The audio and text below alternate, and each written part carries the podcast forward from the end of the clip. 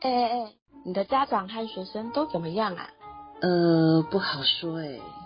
哎哎，你觉得当妈的感觉是怎么样啊？嗯，不好说哎。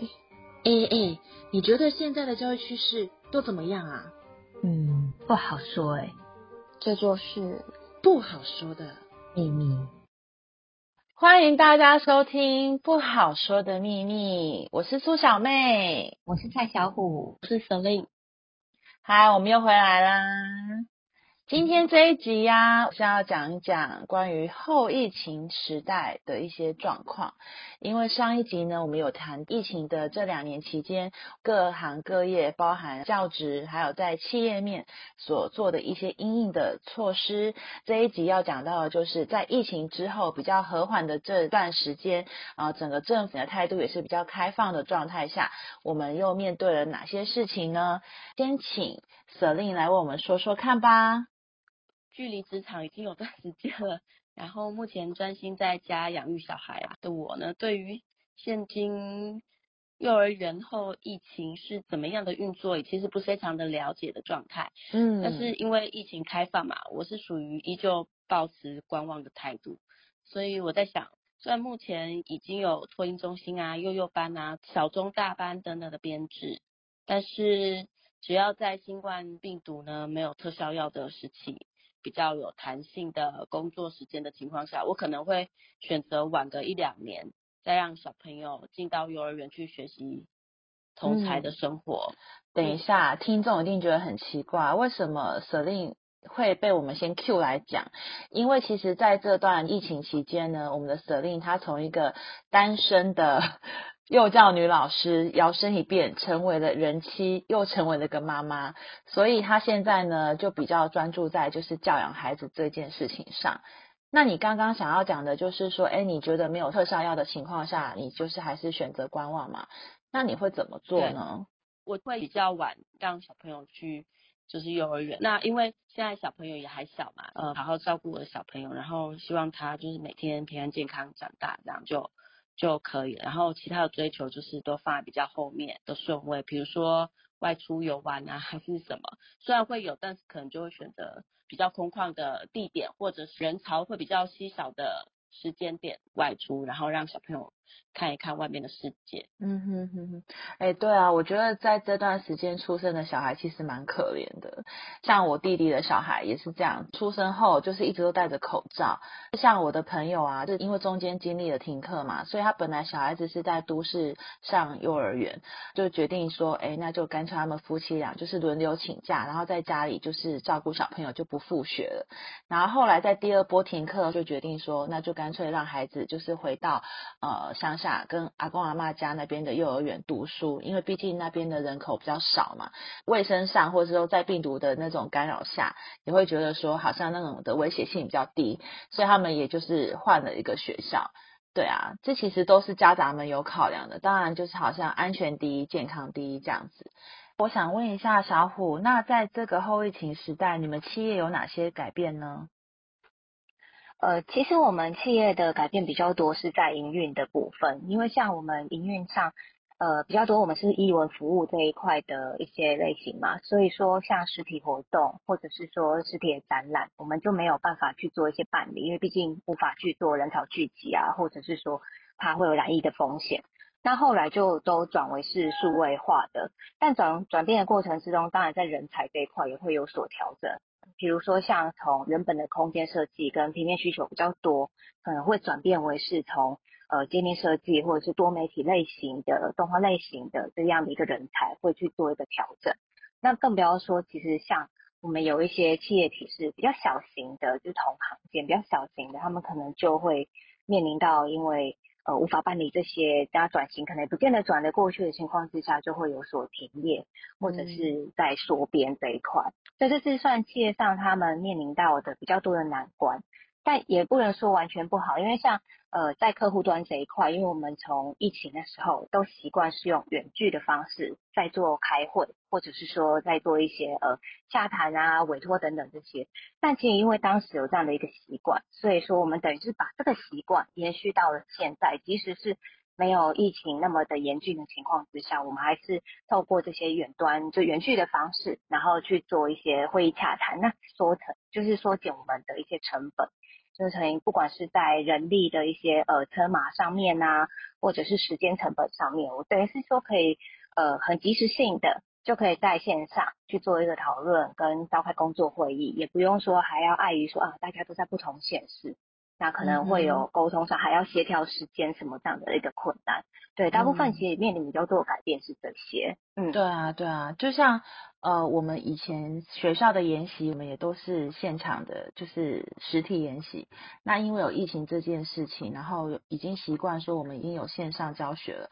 所以现在我们的很多研习也都改是呃改成线上的研习这样子。那包含像我们那时候，因为线上教学有常常在使用 Meet 啊，还有 Google 的一些 Classroom 的一些功能，后来就是。呃，因为政府的政策就转向开放嘛，就是比较可以接受说，哎，现在的疫情我们是用比较软性的、比较开放的方式去面对，所以很多同学可能他家里有啊爸爸妈妈确诊，他可能就要居隔在家里，或者他自己确诊他在家里，那我们就要在教学现场，我们就要实施混成教学这样子，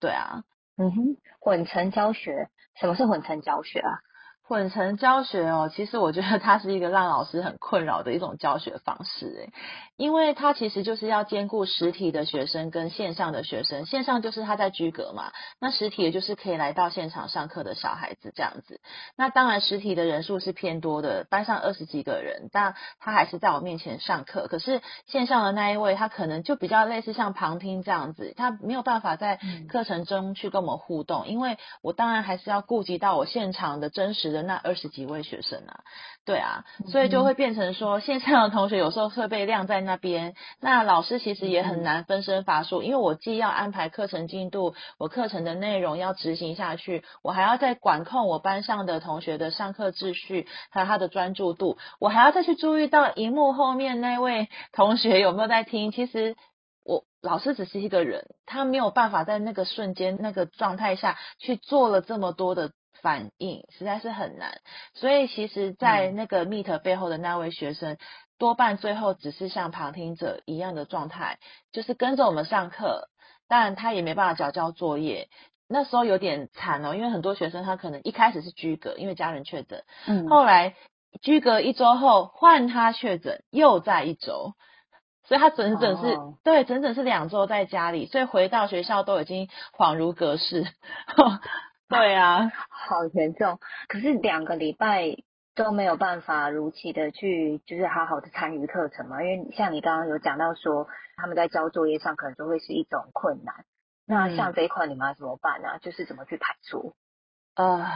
如果他今天这个科目是数科，就比如说电脑啊、音乐啊，或是那种美劳这样的数科，他可以缴交线上作业嘛。可是如果像一些学科，就是他有考试的学科的话，其实我们都是等孩子两周后回来，累积了大量的功课量，然后老师当然就是疯狂的改啊。那学生他其实在这两周他不是也闲闲的，他毕竟他也确诊，他可能也没有办法如期的完成这些课业量，因为他也在不舒服，也在修复。他的身体，所以他可能也只写一半，甚至没写完。他回来也是狂补作业，然后我们狂改作业。其实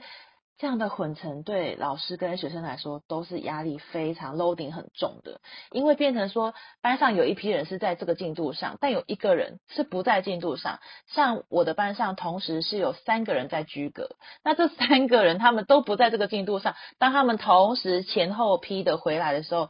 我真的是改到手软。对啊，天哪，好辛苦，超辛苦的。哎，那我也想了解一下，就是如果说像我这样子啊，就是已经蛮累的，我想知道说的令啊，你就是延缓教学嘛，因为你会觉得说让他是在比较健康的状况下去长大。那如果这样的话，你身为父母亲，你在家庭教育的这一块，你会想要怎么样陪伴你的小孩呢？会。考虑参考幼儿园的作息开始。如果说家里面的小朋友他的年纪可能也是到了幼儿园上学的年龄层的话，等到你跟小朋友培养一定的默契的时候，就可以更弹性的安排。像幼儿园的作息，就是早上起床啊，小朋友盥洗之后，他到学校，那我们可能可以安排半个小时的大肌肉运动，吃早餐，再就是可以把你们家里面的呃空间环境啊做一个简单的规划。那像幼儿园就是有学习区规划，比如说有美劳区啊、扮演玩沙区啊、烹饪区啊等等。嗯好，嗯在他感兴趣的空间从事活动。嗯，大肌肉是什么？哦，大小肌肉我们知道是手部嘛，大肌肉就是比如说你的手背啊、腿部啊，就是跑跑跳跳这一些。哦的跳动作。对对对，那如果精细动作的话，比如说手部的剪刀剪东西呀、画画啦、捏东西呀、捏陶土之类的，这可能就是比较小肌肉的部分。那你刚刚说的扮演区是什么？扮演区主要是一个练习社会性互动的一个学习区域，它就有点像我们以前小时候在玩的那个扮家家酒。哦，，对，那所以呢，你可能就可以把家里面的呃，比如说玩具啊，啊、然后娃娃呀、机器人啊，呃，甚至是一些比如说是烹饪的东西，那可能是木刀啊，然后食物啊，压果汁的，呃，挤柠檬汁的这一些，都可以把它归纳在一个区域，然后准备一个小小的桌子啊、餐巾，让小朋友自己去把它摆好之类的。那小朋友就可以在嗯里面，就是可能做一道呃菜单的上面的东西呀、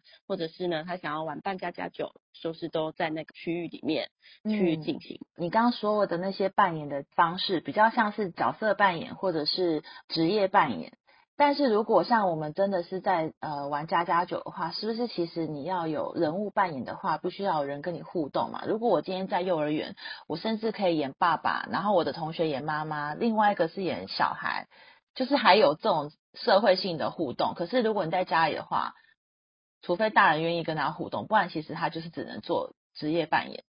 对不对？今天是在美容院 好了，嗯哼。那他如果要剪头发的时候，爸爸妈妈当他的模特，就说哎客人这样子的情啊况去进行。那小朋友他也想要穿个高跟鞋啊，或者是穿大人的衣服，小朋友就是在这个过程当中挑选他的衣服，然后可能从扣扣子啊那一些部分去练习家务的部分。嗯，这让我想到就是我弟弟的小孩，他常常跟我弟啊，还有我弟媳在 这种角色扮演。我的侄子啊，他很喜欢就是演他是一个卖冰淇淋的摊商，或是一个卖披萨的小贩，然后就一直问我们说你要吃什么口味的呀，多少钱啊，还可以刷卡付现啊之类的。对，就是好像小朋友也会玩这游戏，像有的家庭他们是双薪家庭，他们要上班，他们可能没有办法做到这样跟小朋友配合跟互动的方式，所以其实即便是在家教育，我觉得很多在学校的功能其实也是没办法被取代的。我们刚才说的，在家里规划一个像类似学习区的这个一个空间，可是呢，其实这样一整天下来，你家长在跟小朋友互动的时间一样很长。现在的年轻父母通常都小家庭居多，然后现嗯在的、现在的这些长辈们，他们也比较有观念，就是没有一定要帮忙照顾呃孙孙子辈的这样子。对啊，当所以所以其实很多学校的功能其实是分摊了家长这样的教养的压力，因为长时间的陪伴其实是非常疲倦的。对啊，那我想要问一下，就是小虎啊，那你们在后疫情时代，在这些策展上，或是在这些方式上，有没有什么转变？嗯，其实转变蛮多的，因为就像刚刚有提到说，我们后来有转变到像以数位的一个方式下去执行。那数位嗯服务这一块，其实就不论像是有一些线上的义文活动，或是我们会透过一些呃线上的讲座，或是数位学院这一类的，来去做一些那种呃我们原本可能实体展览没有办法展出，然后我们就透过线上来来处理。那但是因为其实疫情也陆陆续续趋缓。我们实体的展览还是会有，但是因为我们展览毕竟都会限制在某一个地方、某一个地点，嗯为了因应给跨县市的，比如说，哎，我今天展览办在台北，但我其实在高雄，我在屏东，我不方便来看，那怎么办？会有一个线上展览。那当然，它嗯也可以是两个并存，或者是说两个是独立拆开。因为现在有一些博物馆，他会觉得办实体展览，它还要呃有场地，还要有规划，其实呃对他们来讲是一种消耗。但成本线上来讲嗯，对，就成本压力。那线上来讲，其实它是可以一直被留存着的，因为它一直挂在线上。那甚至是它可以有很多的累加，比如说我很多的新的展览就一直不断的新增进去，旧的还是在，它不用像实体展览说，哎，旧的我就得撤掉了，然后旧的还是在。新的又不断的会有这样子。其实我记得你们公司在很早以前就有做这种实体展，然后它有一个线上网站的呃辅助嘛，就是配合相应的配合。那这样子的网站上的呃线上展，跟当时在疫情之前你们配合这个实体展所做的这些网站网页，那有什么不同？不是也是同样的东西挂在网络上吗？嗯，比较早期的时候，大部分我们挂在网络上是不会想要那么多的延伸应用，但现在做在线上的那种线上的展览平台，其实它不仅我们会利用一些三 D 虚拟空间，让它充满了一些呃有别于实体它可能做不到的一些，比如说呃科幻效果啦，或者是说一些呃场景效果，我们在线上我们可以透过一些动态，或是我们会透过一些呃动画的场景辅助，把它呈现出来。另外的是，我们会结合一些像是可以让老师们他们甚至在学校，他也可以把我们展览的内容点开来，去融入在他的教学之中。等于是说，因为老师不可能常常把学生带来就是实体现场看展览，有时候是距离，对啊。对，有时候是距离。那因为以前的展览网页，蛮多时候都是那种比较主题式的、主题性的网页，它可能是 one page 去 for 我为了介绍这个展览内容而挂上去。但现在我们反而是多了蛮多的那种延伸性的一些应用。那延伸性的应用，其实像是我们甚至还会搭配办讲座。搭配办讲座这一块就比较特别，因为以前我们讲座都会觉得说，哎，固定一个地方你要参加，我就是去那个地方参加。但我们现在讲座就会有所谓的直播跟现场。现场的人就是这个县市人都可以来，但我们现场的讲座我们有做直播，所以线上的人你不方便来的，你可以在线上报名，然后一样时间到了进去我们的像 Google Meet 或是其他的一些软体来辅助，让他可以进入那一个视讯聊天室里面，然后就可以看到我们现场的那个讲座。那像 Google Meet 它有一个好处，它可以分享简报，所以说像老师们就讲师他们的一些简报。我们就也同步会呈现上去，然后也可以看到讲师们的画面，感觉很像我们的混成教学，也是有实体跟线上。对，那我觉得大人跟小孩比较不一样的是，线上的呃听众们反而很踊跃会发问，嗯，因为可能是有个距离的关系，一方面就是隔着荧幕，可能就比较不会有那么有压力。我觉得线上的问题真的蛮比起实体来讲。踊跃度还蛮高的，然后参与度其实比我们意想中的也是参与的很高，这样。对，算是蛮大的一个突破跟差异。毕竟网络上有它的一个好处，就是隐匿性带来安全感，就会比较敢说话、敢发言。对啊，像我自己在职场这样子，呃，学生经历两年的线上教学，今年呃带了新的班级，就是我们所谓的一三五年级，就是新班级。然后我们这些带新班的老师都觉得说，哇，今年的学生跟过去真的差好多好多。就是像我现在是五年级新班级，可是我觉得这一批学生给我的感觉非常像是才小学三年级，甚至还不到小四的那一种状态，还每天会跟老师要抱抱、塞奶，然后要摸头，然后那个。言谈举止非常像是中年级，让我有点适应不良，因为我长期带高年级，我对高年级的认知就是已经是青少年了，可是。这一批的学生，这一批的孩子都不是这个样子，然后我们就可以感受到说，哇，这疫情这两年，孩子虽然在家里上线上教学，可是他们没有跟呃实体的团体这样互动，所以当他们再回到学校进入团体生活的时候，其实是非常适应不良的。而且在家里每一个都被当宝嘛，因为就是只生的少，所以变成说，当他回到学校的时候，他们每一个还是非常的幼哎，非常的像孩子，就是又很幼童的感觉。觉，所以其实我们老师们在讨论说接新班的这个状态，都觉得说哇，这一批的学生真的是在疫情的荼毒下，真的不是只有课业上的，他们还有很多人际相处、团体的生活的一些需要改变的地方。我觉得今天我们分享这么多啊，主要就是让大家知道说，不管今天是在呃教育这个行业，身为老师，身为妈妈，身为企业主，我们各自有面临到后疫情的一些转变跟呃新的发展，还有新的一种呃生活面貌。那我们就是跟大家分享这些。那我相信呢，听众朋友们在自己的生活中也一定呃因为疫情迎来了很多的改变。那不管如何，我觉得还是保持一个正面的心态。我觉得有时候改变不见得一定是不好的，它可能是让我们去打破过去习惯的东西，有更好的发展方式，去用新新的、更好的、更科技的方式去面对我们自己现在所身处的这个环境。那我们今天就分享到这里喽，是不是要跟大家说声再见啊？对，下次再见啦，拜拜喽，拜拜，拜拜。